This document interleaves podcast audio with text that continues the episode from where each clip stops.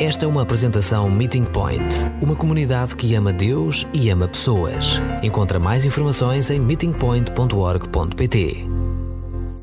Eu lembro-me muito bem quando eu era uma criança, uh, semanalmente na escola dominical, sentado a ouvir histórias, principalmente do Antigo Testamento. E, e na minha memória, Uh, um dos temas, um dos grandes temas era sempre ídolos, ou pelo menos a história sempre tinha ídolos.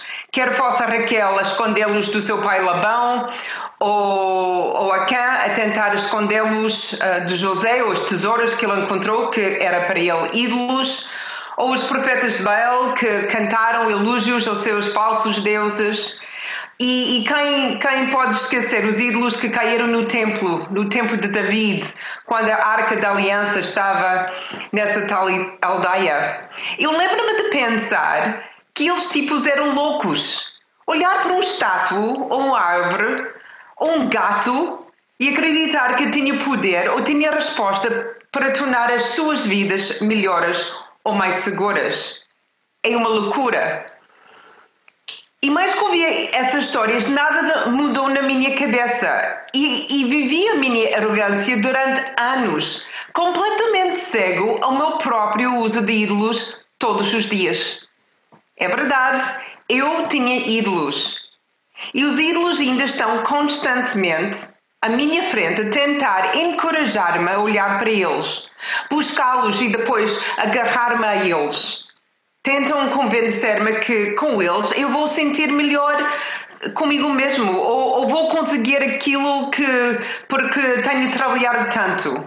Ou as pessoas vão olhar para mim e, e admirar-me ou eu serei feliz. Finalmente terei conseguido. E enquanto me seguram o olhar também começa a segurar também o meu coração ainda consigo orar, mas Jesus fica com cada vez menos do meu tempo à medida que o meu ídolo leva cada vez mais. Na verdade, a leitura bíblica e a oração tornam-se rotineiras e ritualistas, pois os meus pensamentos imaginam formas muito mais excitantes de conseguir o que quero ou o que preciso é aquela sensação de alegria, aquele, aquele sentimento final de, de realização. E cada vez que o meu ídolo me dá o que quero, agarrar-me ainda mais a ele. Os sentimentos desaparecem rapidamente. E por isso uh, tenho de, de buscar cada vez mais e seguir mais esse ídolo. Porque os sentimentos que são fortes numa semana ou, ou se calhar durante o um mês, eventualmente passam. Então tenho de voltar para mais. Porque cada vez preciso mais para manter a mesma sensação. Penso em confessar os meus pecados. Eu sei que devia. Mas uma das duas coisas acontece. Ou me convenço que não tenho um ídolo e isso é apenas uma parte normal da vida. Todos fazem a mesma coisa. Eu não acho as confissões úteis. Confesso, mas depois continuo a voltar para mais. Isso parece-te familiar? Deixa-me levar-te numa viagem com um dos meus antigos ídolos. Eu mostro-te como era quase todos os dias, pelo menos cinco ou seis vezes por semana, ia ao meu templo. Só de andar pelas portas me confortava. Sentia-me segura lá. Tudo era familiar. Adorei os sons uh, dos outros crentes à minha volta, partilhando a minha alegria e compreendo uh, tão bem as minhas necessidades. Sempre que ia ao meu templo, apesar de tudo ser familiar, também estava sempre a mudar. Coisas novas substituíram o velho e assim despertaria em mim uma necessidade profunda que eu nunca tentasse identificar porque sabia que poderia ser facilmente pacificada. Aprendi as músicas a cantar e tornar-me um membro. Percebi coisas que os outros não podiam aceder e essa fez-me também sentir ainda melhor. Quando saí do templo, as pessoas comentavam e diziam-me que como era tão feliz. E gostei de ouvir isso.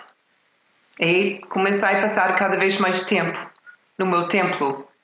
O meu dízimo era regular e eu era, na verdade, bastante generosa. E ao meu templo quando estava feliz, mas particularmente quando estava frustrada ou estressada. E quase imediatamente sentia-me melhor.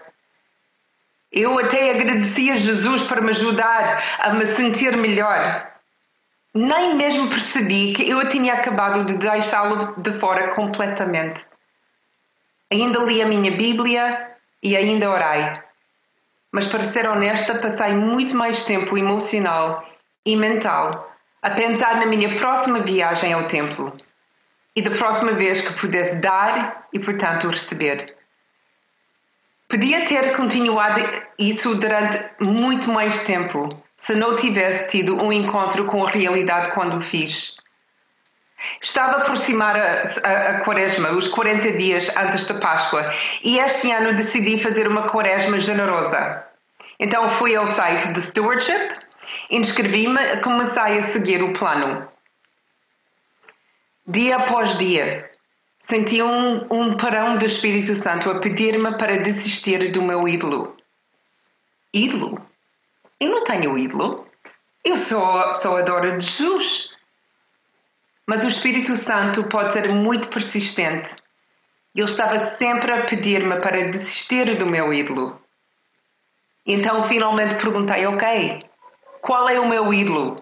E como é que consigo desistir? E logo depois sobre o que tinha de fazer. Eu tinha de parar de fazer compras por um ano. Cheguei de compras a não ser que fosse para comer ou para necessidade da família. Chega de compras pessoais, chega de compras para casa. E lá estava. O meu ídolo foi identificado. Eu tinha usado as compras para satisfazer um, um profundo desejo em mim de conforto e de ter coisas, materialismo. Eu sabia que as compras eram o meu ídolo porque tinha medo de as largar. E quando pensei que tinha de largar, senti-me até triste. Eu não sabia o que faria com o meu tempo. Não sabia como lidar com o estresse se não fosse as compras. O meu templo era o centro comercial, o meu dízimo era o dinheiro que gastei lá, e a minha congregação eram as centenas das outras, tal como eu, que encontravam o seu sentido de alegria, de relaxamento, de esperança nas compras. Apercebi-me então da frequência com que usava as compras como ídolo e como cada vez que sentia alegria e contentamento com o que comprava, a sensação não durava muito e eu, eu seria forçada a ir às compras outra vez para ter a mesma sensação ou mais. E o ídolo das compras, do consumismo, é muito forte. Até oferecem cartões de cliente, descontos e saldos para manter aquilo de nós com este ídolo, viciados e dependentes. Mas agora, aqui, para nós, vamos fazer um, um outro exercício e vamos mudar o centro comercial em outra coisa. Talvez a internet Talvez o teu ídolo não, não esteja a fazer compras, mas é a pornografia, ou jogos, ou uma obsessão com as redes sociais. Ou muda-lo para o teu local de trabalho e o teu ídolo é a, é a sua carreira. Ou muda-lo para a tua casa e a tua família é o teu ídolo. Ou muda-lo para uma arena e o teu ídolo é desporto. Os ídolos podem parecer muito diferentes em 2020 do que há 6 mil anos, mas ainda existem, ainda nos afastem do que realmente procuramos: amor, aceitação e um propósito de vida. Deixe-me explicar a definição dos ídolos porque não quero que nós fixamos nas nossas cabeças que são ídolos uma, uma, uma Buda ou uma imagem qualquer. Um ídolo é qualquer coisa que tire o nosso foco, a nossa atenção, a nossa admiração e nosso amor de Jesus e colocamos em coisas ou em pessoas. Ídolos podem ser identificados facilmente com algumas perguntas simples.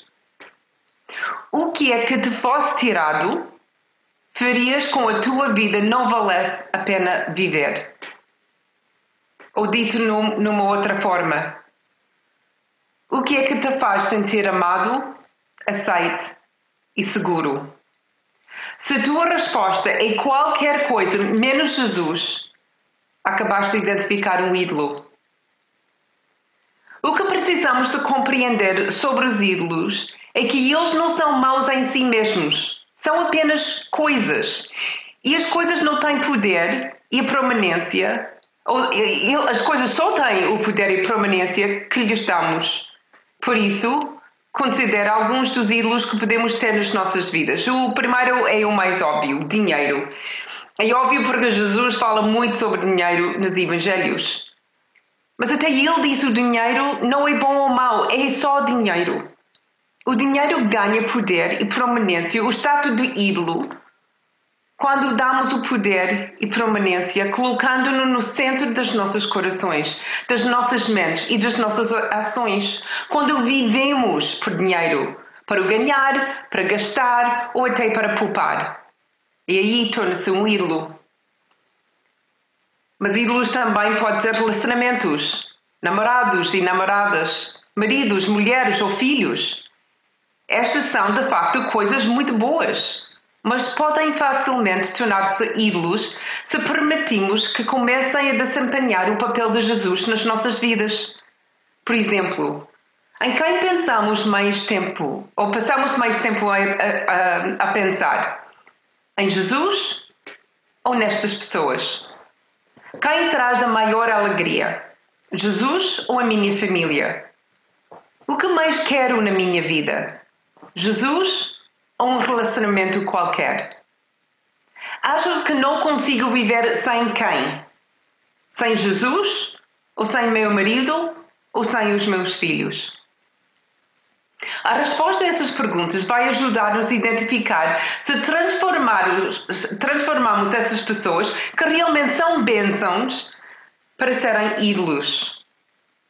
A internet não é má, é neutra.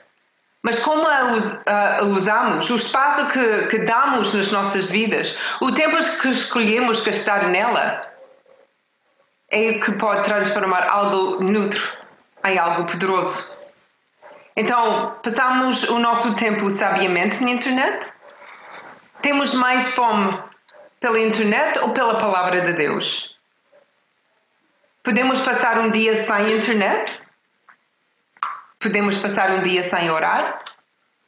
Qual é a primeira coisa que fazemos da manhã? Vemos os nossos e-mails?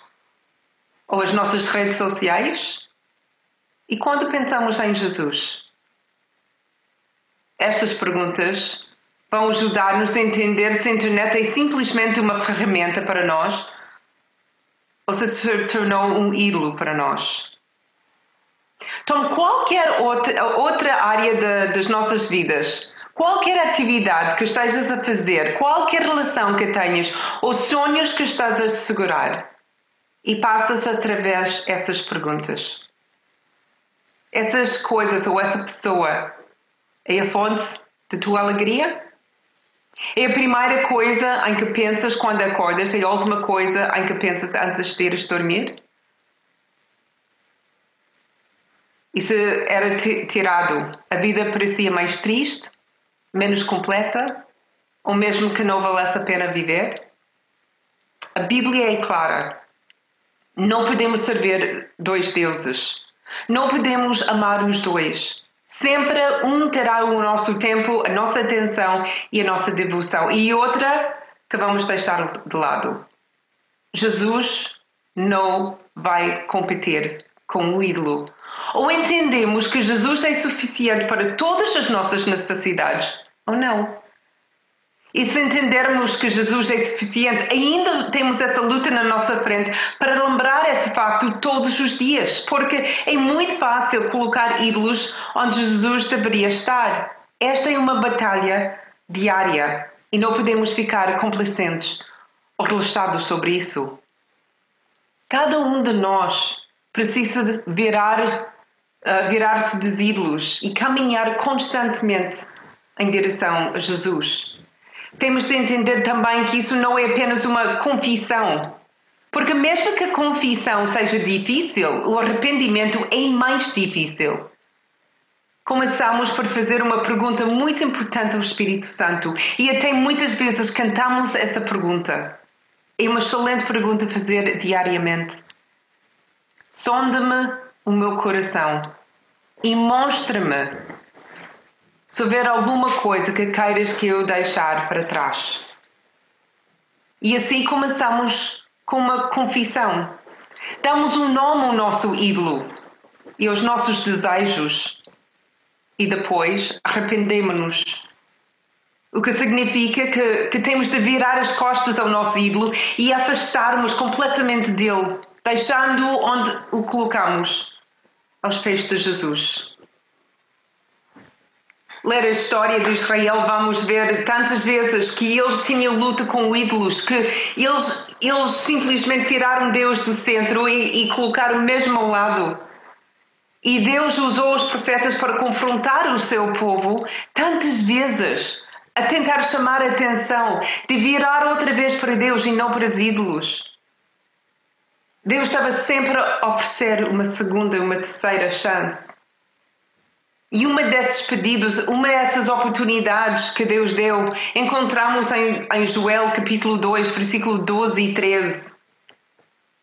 Se vocês têm a Bíblia ou se estão a seguir no YouVersion, está lá escrito. Joel capítulo 2, versículo 12 e 13. Mas ainda é tempo de voltarem para mim com todo o vosso coração, jejuando e chorando de arrependimento. Palavra do Senhor não basta rasgarem os vossos vestidos, o que é preciso é mudar o vosso coração.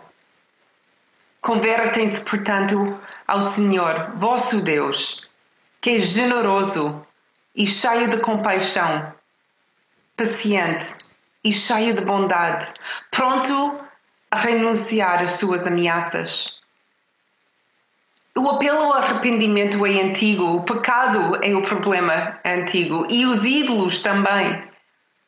Mas o convite de Deus continua o mesmo. Algumas pistas importantes para nós no processo de arrependimento, de, de colocar os ídolos longe de nós. E começamos primeiro com sinceridade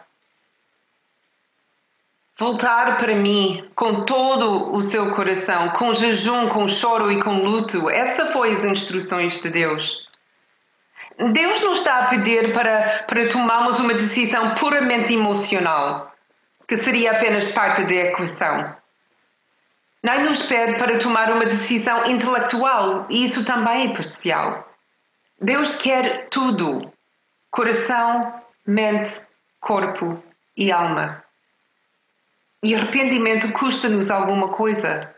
Afastar-nos do pecado e voltar-nos para Deus pede-nos tempo.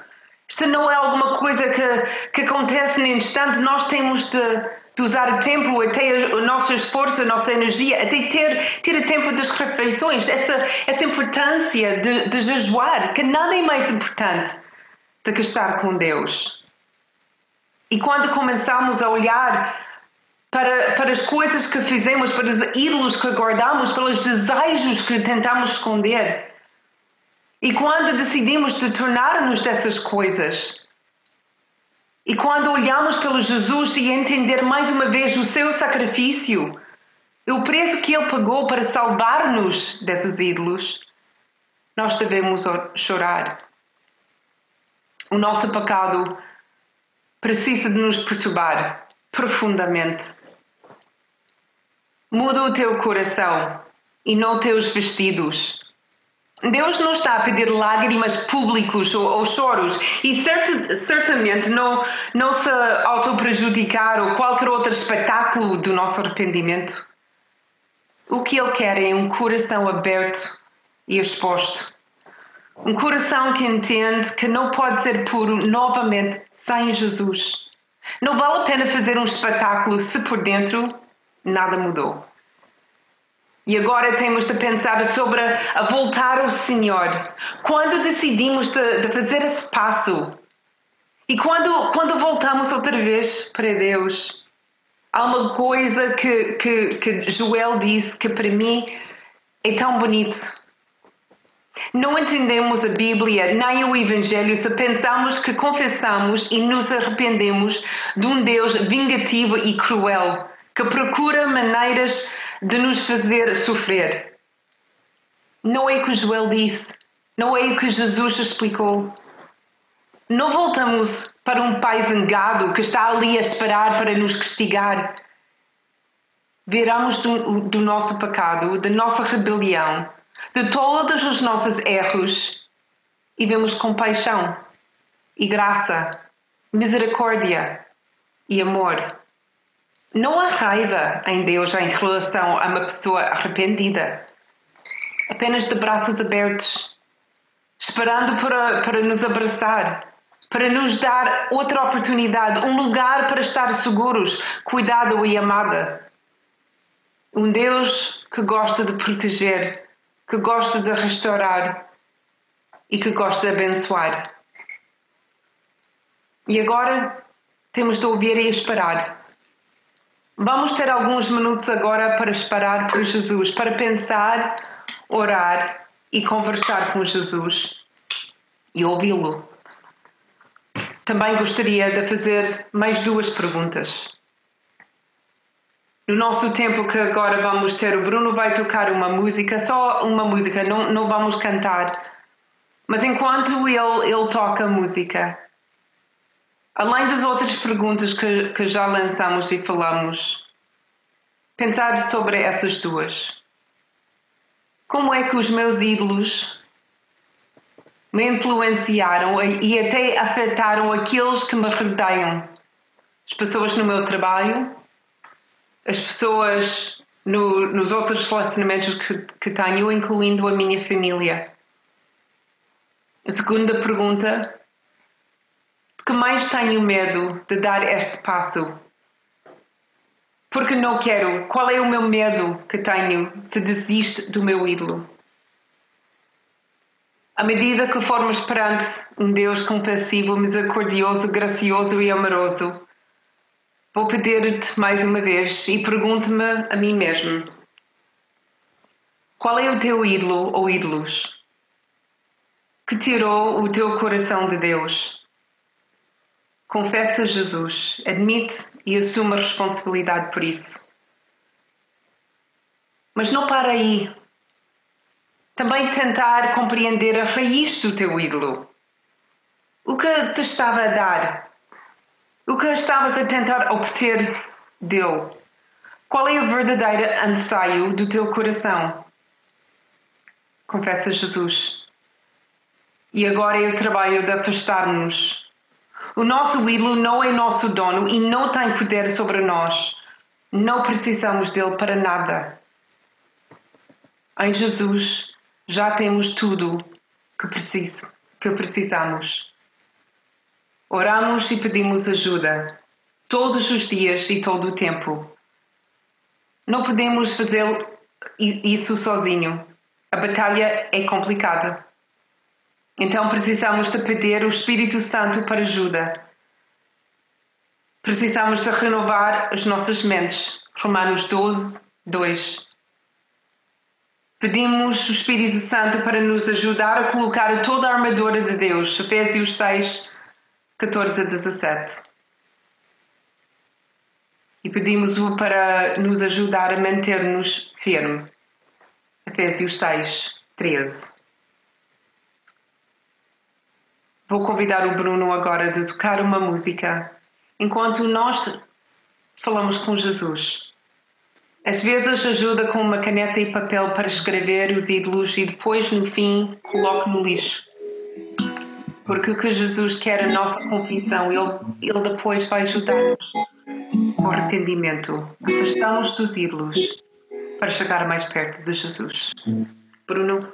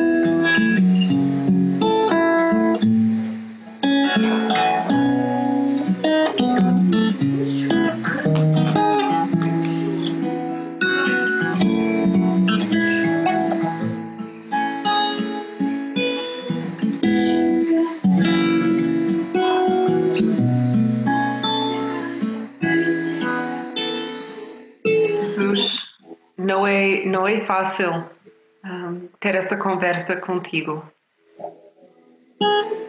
Todos queremos um, acreditar que, que tu estás sempre no primeiro lugar e que já ultrapassamos as nossas necessidades das outras coisas, outras pessoas, ídolos.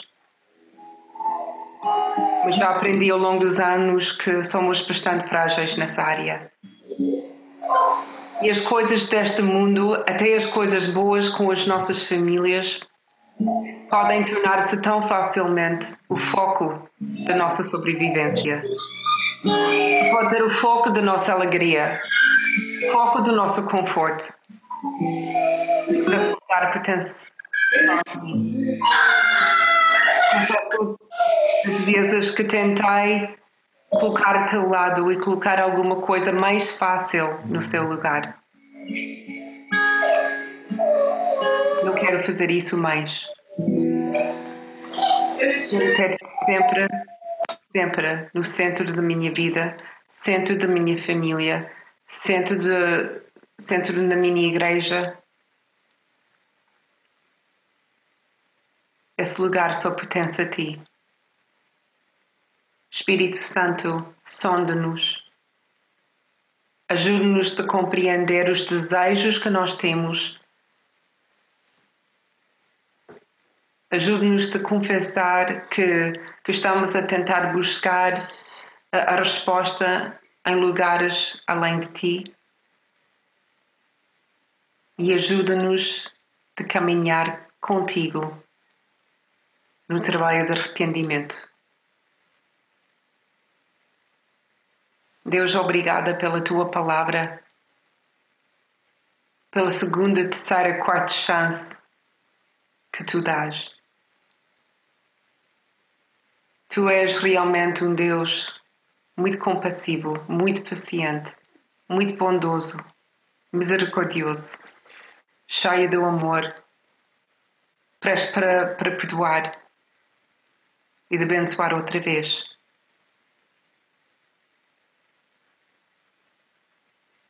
O meu desejo é que olhamos para essa oportunidade e agarrá-lo e caminhar cada vez mais perto de ti.